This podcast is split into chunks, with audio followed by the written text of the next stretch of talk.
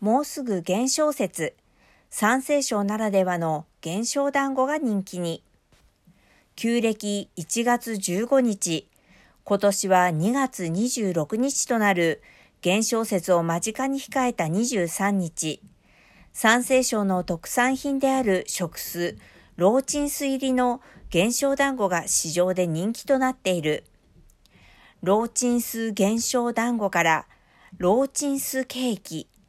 ローチンスアイスに至るまで、お酢が大好きな三聖省の人々にとっては、どんな食べ物にもお酢が欠かせない。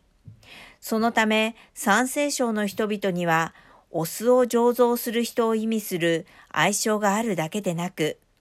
三聖省の人は、お酢なしではおかずが食べられないや、お酢さえあれば雑穀でも大丈夫。お酢がないと肉料理でもうまくないなど、お酢が大好きな三聖省の人々を表現する言い回しもあるほどだ。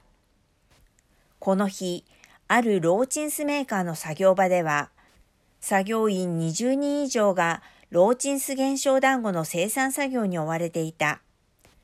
この作業場の李主任によると、現象説の到来を控え、ローチンス現象団子の注文が増加し続けているという。